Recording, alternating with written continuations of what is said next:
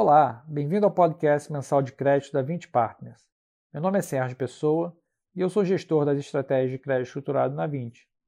Hoje eu vou falar sobre a performance em outubro do 20 Crédito Estruturado Selection Advisory, que eu vou chamar de VCE, e comentar sobre as perspectivas do fundo para os próximos meses. O VCE fechou o mês de outubro com rentabilidade equivalente a 112,5% do CDI, e sua rentabilidade em janelas maiores também segue interessante, tendo rendido em torno de 130% do CDI nos últimos 12 meses e 123% do CDI na janela de 24 meses. Nesse mês, o FDIC cadeia de fornecedores se manteve como principal contribuidor de performance do fundo. Em outubro, o VCE iniciou com uma posição de caixa maior do que o habitual, justamente no momento em que as taxas das LFTs apresentaram seu período de maior abertura, fruto do descompasso entre a oferta e a demanda por títulos públicos que acabou afetando de forma extraordinária a rentabilidade da posição em caixa do fundo.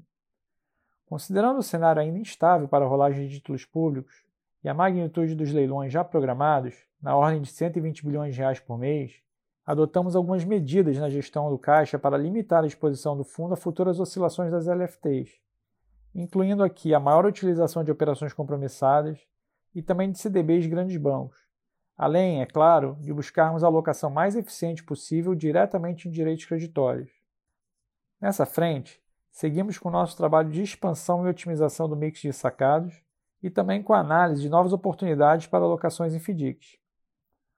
Esse mês, realizamos duas novas alocações. A primeira, em um FDIC pulverizado cujo lastro são recebíveis de grandes empresas em face a seus clientes.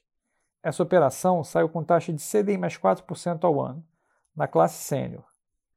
O segundo investimento foi em um FDIC monocedente multissacado, com lastro nos recebíveis de vendas de uma empresa tradicional do segmento de consumo em face a grandes clientes do varejo. A taxa dessa operação foi CDI mais 5,75% ao ano, também na classe sênior e com 40% de subordinação. Estamos vendo um fluxo bem interessante de novas oportunidades e esperamos ver ao longo dos próximos meses essas alocações refletindo cada vez mais no aumento da rentabilidade do fundo. Com relação à carteira, aproximadamente 50% do fundo segue investido no FDIC cadeia de fornecedores, que opera o desconto de duplicatas performadas e confirmadas junto a empresas de grande porte e baixo risco de crédito, enquanto os outros 50% do fundo estão investidos em um portfólio diversificado de cotas sêniores de FDICs.